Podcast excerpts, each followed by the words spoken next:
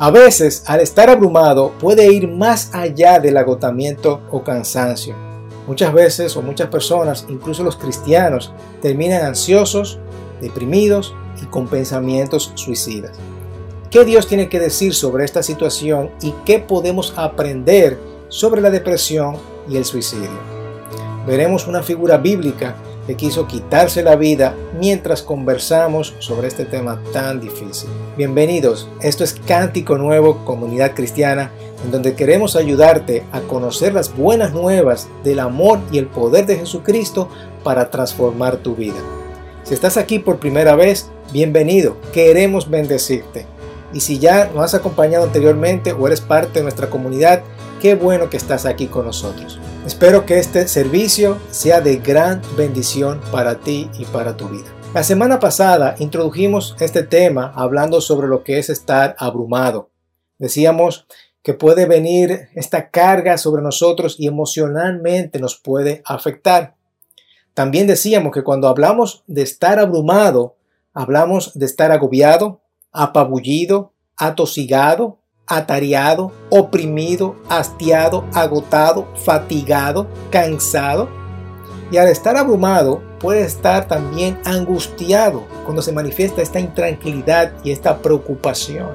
O también podremos, podemos decir acongojado, ansioso, preocupado, temeroso, afligido, triste. Es la ansiedad cuando el cuerpo responde a este estrés que se somete a diario. Y también decíamos que hay un nivel de estrés, ¿verdad? Que muchas veces puede ser bueno. Cuando tenemos algo que entregar, un proyecto, tenemos algo, esto nos pone las pilas para hacerlo bien delante de Dios y para ustedes. Pero cuando este estrés comienza a aumentar, puede venir grandes problemas. E incluso nos puede llevar a la depresión y pensar en pensamientos suicidas. Y ahí es donde nosotros no queremos llegar. Que no queremos llegar a este estado de decepción, de estrés, de preocupación y no podemos dejar que esto nos arrastre hasta este nivel. Todos hemos pasado algún tipo de, de desánimo de alguna forma u otra. Todos hemos pasado por algún tipo de duelo, por ejemplo. Hemos estado cansado, hemos estado agobiado, nos ha pasado algo que lleva a una preocupación. Pero déjame decirte que lo opuesto a lo depresivo es la esperanza. Cuando estamos muy depresivos es porque no tenemos ningún tipo de esperanza. También vimos algunas estadísticas según un diario nacional, precisamente conmemorando el Día de la Salud Mental. Eh, decía que en primer lugar está la ansiedad. Y en la República Dominicana, la depresión es lo que está en tercer lugar y ha aumentado desde marzo, desde la pandemia en el 2020, eh, ha aumentado un punto ciento. Así que lo que tenemos que entender es que la batalla más grande se libera en nuestra mente. Estamos luchando con nosotros mismos, con nuestra mente. Nosotros como padre, como esposo, yo como pastor, como hijo de Dios. Hay una lucha constante, ¿verdad?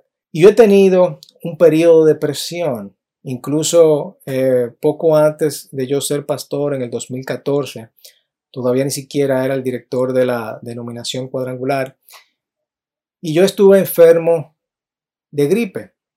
Pero eso fue realmente una excusa porque duré varias semanas acostado en la cama sin querer hacer absolutamente nada. Si yo hubiera ido a un doctor en aquel momento, de seguro que él me hubiera dicho que estaba pasando por un proceso de depresión. Y no quería obviamente admitirlo en aquel entonces. Lo cierto es que yo estaba acostado, no quería levantarme, no quería hacer nada, los problemas venían y no me importaba absolutamente nada. Y jugué con la idea de, ¿qué tal si yo me muero? ¿Qué tal si no existo, ¿verdad? Si me quito la vida y no estoy aquí, ¿a quién le va a importar? A nadie. Eso es lo que uno piensa cuando está deprimido.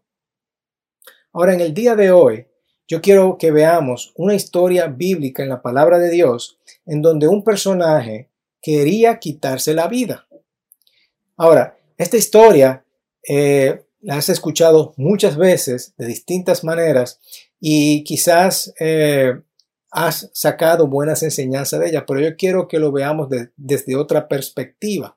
Lo fascinante de esta historia y que nos encanta contársela a nuestros hijos es que podemos aprender muchísimo sobre eso. Así que esta es la historia de Jonás. Dios le habló a Jonás y le dijo que fuera a Nínive a proclamar la palabra y decirle que se arrepientan de sus malos caminos. Jonás por alguna razón no quería hacer lo que Dios le había mandado, como muchas veces nosotros hacemos. Dios nos da buenos consejos, nos dice que hagamos algunas cosas y no queremos hacerla. Así que Jonás quiso huir de la presencia de Dios. Imagínense, ¿quién huye de la presencia de Dios? Bueno, Jonás creía que podía huir de la presencia de Dios. Jonás se montó en un barco, en este barco azotó una gran tormenta, los marineros estaban asustados y cada uno proclamaba a su Dios.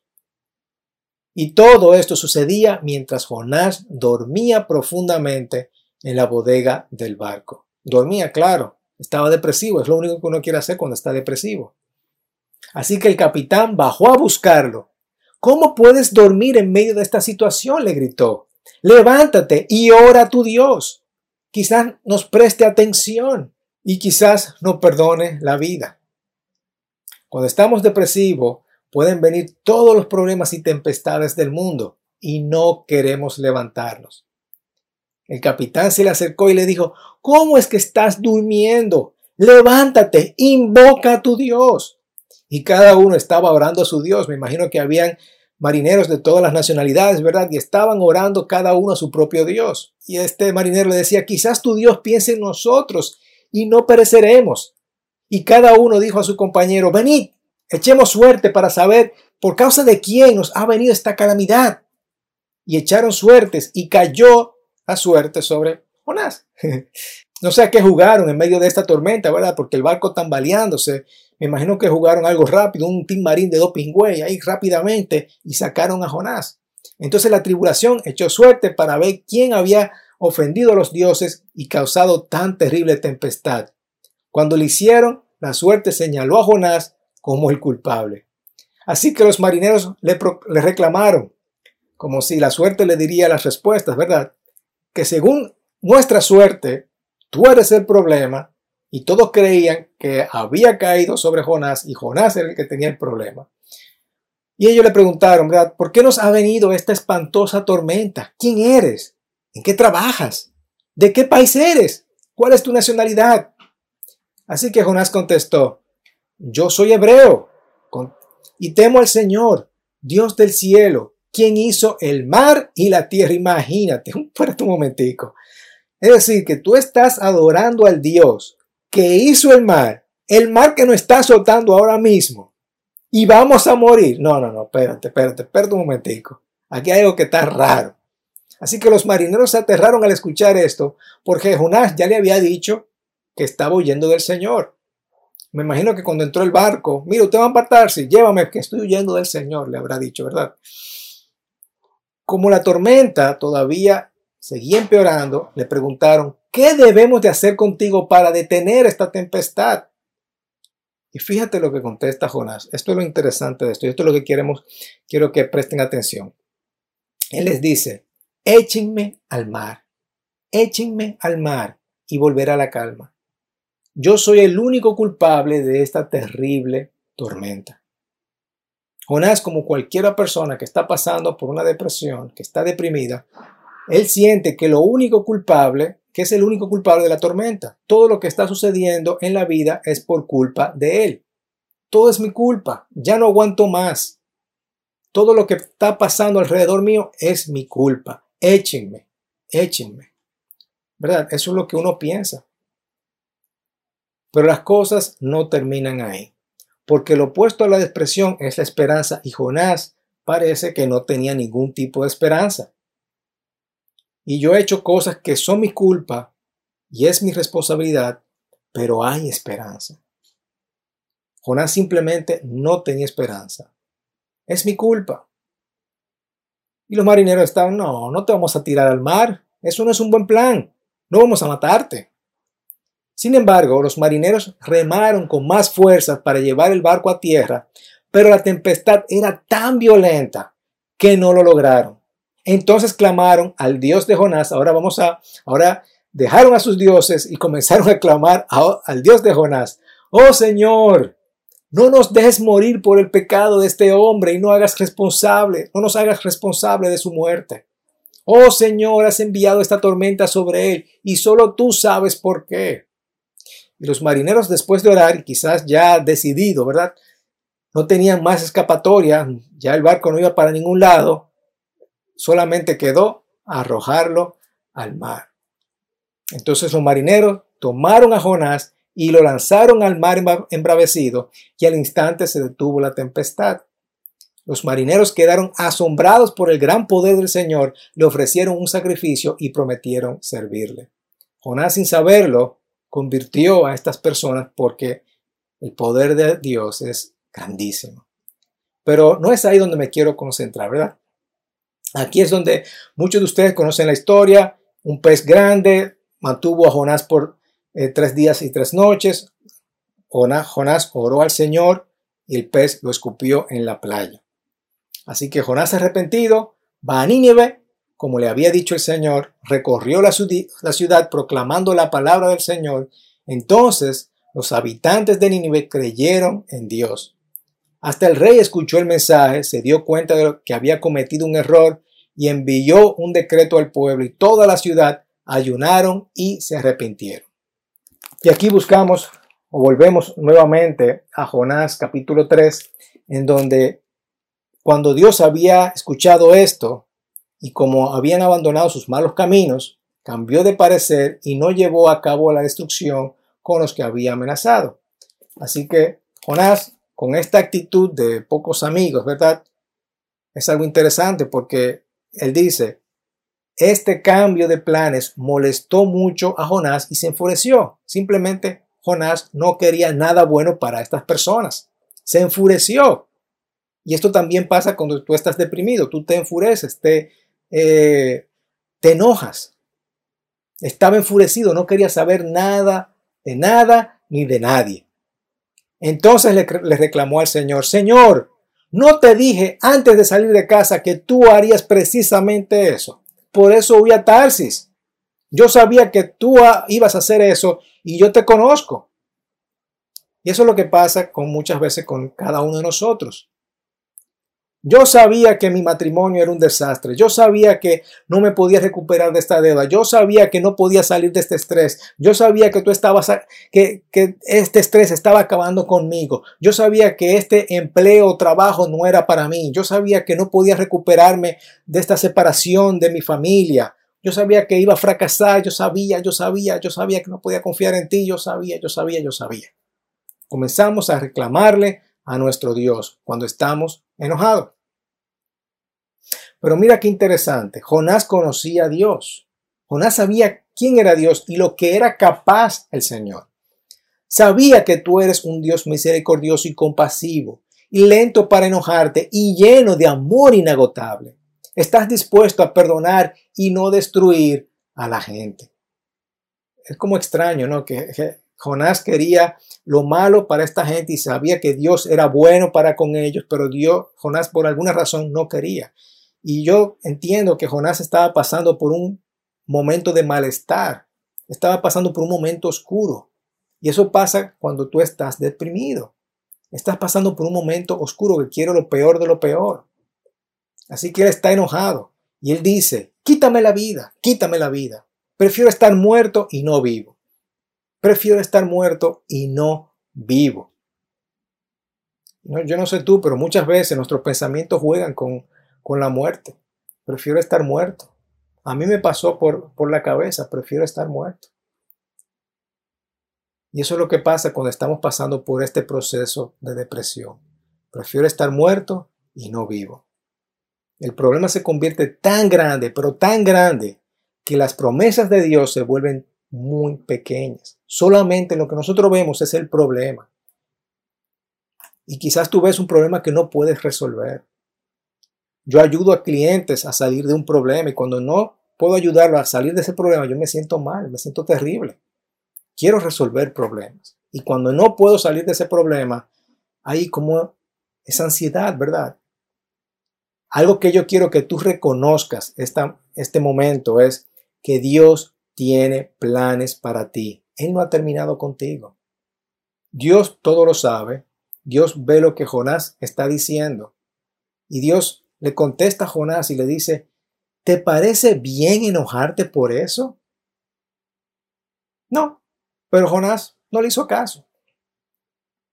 Entonces Jonás se fue al oriente de la ciudad e hizo una enramada. Luego se sentó bajo la sombra de la enramada mientras esperaba ver lo que acontecía a la ciudad. Pero mira lo que hizo el Señor. Proveyó una planta frondosa, creciera allí y pronto extendió sus anchas hojas sobre la cabeza de Jonás y lo protegió del sol. Esto le trajo alivio a Jonás y estuvo muy agradecido por la planta. Ok, estamos resolviendo el problema. Jonás está agradecido por la planta. Muchas veces el Señor provee para nosotros de manera milagrosa y trajo un alivio temporal y Jonás estaba agradecido. Pero Dios también proveyó un gusano.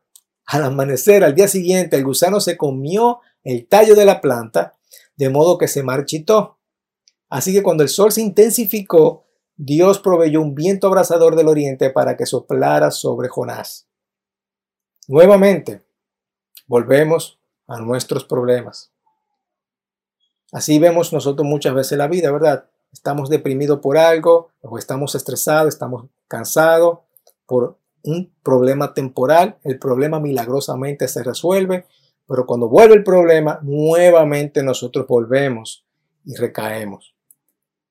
Como le pasó a Jonás, el sol pegó sobre la cabeza hasta que se sintió tan débil que deseaba morirse. Exclamó nuevamente, es mejor morir que vivir así. Quítame la vida, Señor, quítame la vida. Quiero morir. Quiero morir.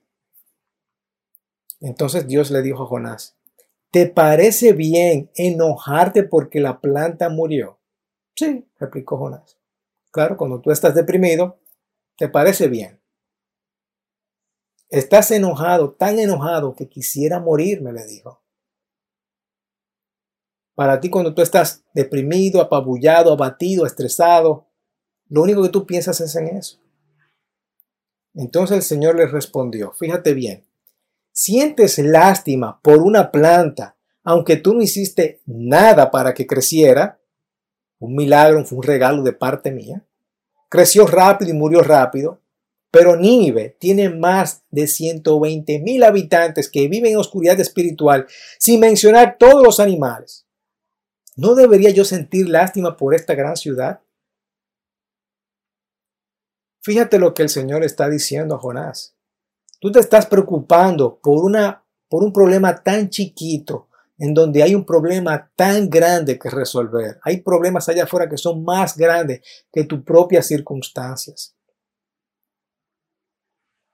Y volviendo un poquito atrás, como te dije anteriormente, Jonás conocía al Señor. Él cuando él estaba en la ballena, déjame decirte que él estaba, me imagino que estaba bien aterrado que él invocó a Dios. Él estaba contando sus problemas a Dios, así como lo hizo David. En mi aflicción, clamó, dice, dice Jonás, en mi aflicción, en mi abatimiento, en medio de este estrés, te estoy clamando a ti, Señor. Y cuando la vida se me escapaba, recordé al Señor. Eso es lo que nosotros debemos de hacer recordar al Señor en estos momentos, elevar una oración sincera hacia nuestro Dios. Porque las promesas de Dios sobrepasan lo que es real o lo que tú sientes que es real. Mira cómo Dios provee para ti. Mira cómo Él te da. No es como, yo sé cómo tú te sientes, dice el Señor. Mira lo que está, mira lo que te está sucediendo. El Señor sabe lo que te está sucediendo.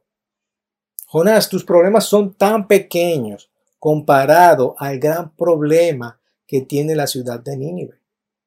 Tu problema es muy pequeño comparado al gran problema que hay. Pero Dios quiere lo mejor para la ciudad de Nínive y también quiere lo mejor para ti. Esta persona tiene un problema más grande que no me conocen. Por lo menos, Jonás, tú me conoces. Por lo menos tú me conoces. En medio de la angustia, en medio del malestar, en medio del temor, en medio de la preocupación, en medio de la depresión, vemos los problemas grandes y no vemos lo bueno que es Dios con nosotros. No entendemos que las promesas de Dios sobrepasan nuestra realidad. Estamos ciegos. Pero Dios todavía tiene planes para tu vida. Él no ha terminado contigo todavía. Dios tiene buenos planes para tu vida. En mi caso, hace varios años, me di cuenta de lo que estaba pasando por mi cabeza. Por eso le llaman salud mental, ¿verdad? Es un juego mental. Y entendí que yo tengo una buena esposa que me ama, tengo buenos hijos que me aman, todavía no era pastor, pero sabía que tenía una congregación que me amaba, tengo un Dios que me ama, que murió por mí. Y esto fue el principio. Comencé a reclamar las promesas de Dios. Y ahí fue cuando yo me levanté y comencé a tomar pequeños pasos. Pequeños pasos que eran lo suficiente como para levantarme y comenzar a caminar y avanzar. Así que comencé a tomar esos pasos. Ahí fue cuando yo comencé a escribir en un blog. De hecho, lo llamé Despierta, Crea y Avanza. Y es precisamente eh, pensando en esos puntos, ¿verdad? Comencé a hacer ejercicio. Fueron pequeños pasos que fui tomando. Así que, ¿cómo nosotros salimos de eso? Ahora tenemos que entender que esto es un proceso, ¿verdad? Y esto quizás tome tiempo. No es de la noche a la mañana, ¿verdad? Pero esto va a tomar un tiempo, pero es importante tomar pasos. Porque ahora mismo tú estás en una etapa que tú no quieres creer no quieres saber nada de nadie. Por eso las promesas de Dios no te saben a nada. Pero el primer paso es reconocer que eso está en tu mente y que las promesas de Dios sobrepasan lo que es real, lo que tú sientes que ahora es real. Porque cuando estamos abrumados, angustiados, abatido, abatido, depresivo, son nuestras emociones y sentimientos que están quebrantados. Nuestros problemas corrompen nuestras emociones. Tú sabes lo que está bien, pero no quieres creerlo. Tú sabes o conoces las promesas de Dios, pero tú ni siquiera quieres creerlas. Así que te voy a dar algunos pasos para que tú comiences a aplicarlo. Lo primero es, habla con alguien. Encuentra a un pastor. A mí yo puedo, estoy a la disposición para hablar contigo. A un amigo piadoso, Busca algún tipo de ayuda que te pueda servir. Muchas veces cuando tenemos estos pensamientos suicidas, lo importante es tú conversarlo con alguien. No tengas temor de hablarlo con alguien. Habla con alguien. Y si no podemos encontrar una solución a tus problemas, busquemos ayuda médica, busquemos a un psicólogo, a un médico que pueda tratar con esta situación contigo. El segundo paso es no estés solo lucha con el deseo de estar solo. Muchas veces cuando estamos deprimidos lo que queremos es estar solo, trancarnos, no hablar o no saber de nada ni de nadie. Lucha con este deseo, trata de buscar personas, ve a tomar un cafecito con una persona o a comer. Y ahora en este distanciamiento sé que puede ser difícil, pero trata porque no es imposible. Busca a personas. El tercer paso es toma los pasos que sean necesarios. Cuando hablo de pasos, si estás acostado, levántate. Si es el querer hablar con alguien, coge el teléfono y llama a una persona. Salte de la cama, toma los pasos que sean necesarios. Comienza ese ejercicio como yo hice, comienza a escribir. Fueron los pasos que yo tomé en aquel momento. Y lo cuarto que yo quiero que tú pienses es que Dios puede usar esta situación para un propósito la situación que yo pasé me ha servido mucho para yo ayudar a otras personas y para también yo reconocer mi situación y mi problema. El año pasado eh, hubo un problema que estuve pasando y comenzaron los síntomas de depresión. En esta ocasión yo acudí a donde un pastor amigo y me dijo, e incluso hasta me preguntó, ¿has pensado en la muerte?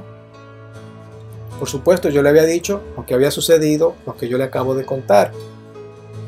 Pero esto me ayudó a yo reconocer inmediatamente por lo que yo había pasado y yo digo, no quiero pasar por esto otra vez, así que me pude recuperar rápidamente. Así que yo busqué ayuda, hablé con alguien y también luché para no quedarme solo, para hablar con personas. Tomé los pasos necesarios para salir de esta situación. Y esto me ayudó a reconocer lo que yo había pasado y me está ayudando ahora para no volver a pasar por eso. Así que si ese eres tú, habla con alguien y lucha con los deseos de estar solo. Toma los pasos que sean necesarios. Si estás pasando por una situación muy grave, entiende que hay una esperanza. Y esto algún día tú vas a poder contarlo a otra persona. Esta situación te va a ayudar para bien. Así que en medio de esta situación, lo primero que quiero que hagamos es orar. Déjame orar por ti. Levanta tu mano, toma los pasos que sean necesarios, ¿verdad? Y si el primer paso es reconocer esta situación, levanta tu mano. Levanta tu mano y déjame orar por ti. Señor, oramos por nuestros hermanos que nos están viendo, que tienen estos síntomas de cansancio, de angustia, depresión y quizás hasta pensamiento suicida.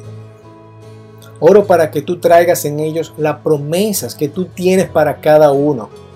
Porque tú todavía tienes planes, tú tienes buenos planes de esperanza y bienestar para ellos. Cuando ellos piensen o sientan que ya no valen nada, tú todavía tienes buenos planes y no ha terminado con ellos. Tú tienes algo más para ellos. Provee, provee fuerza, Señor, para que ellos puedan hablar con alguien, para que no se queden solos. Porque tú tienes algo mejor para ellos.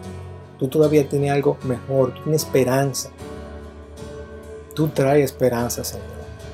Gracias, Señor, por hacernos reconocer que hay un problema, que ese es el primer paso, y danos la fuerza para continuar con esta conversación, que son muy difíciles. Pero te pido, Señor, que el Espíritu Santo sea derramado sobre mis hermanos, Señor. Rodéalos, que aunque quizás no lo puedan sentir en estos momentos, rodéalos, Señor, y trae a colación tus promesas. Gracias por la vida de Jesucristo, quien conquistó la muerte para que nosotros tengamos vida. Que Dios te bendiga en esta mañana. Recuerda que Dios no ha terminado contigo. Él tiene buenos planes para ti. Seguimos hablando sobre esto, sobre este tema, así que acompáñanos la semana que viene. Un fuerte abrazo y que el Señor te bendiga.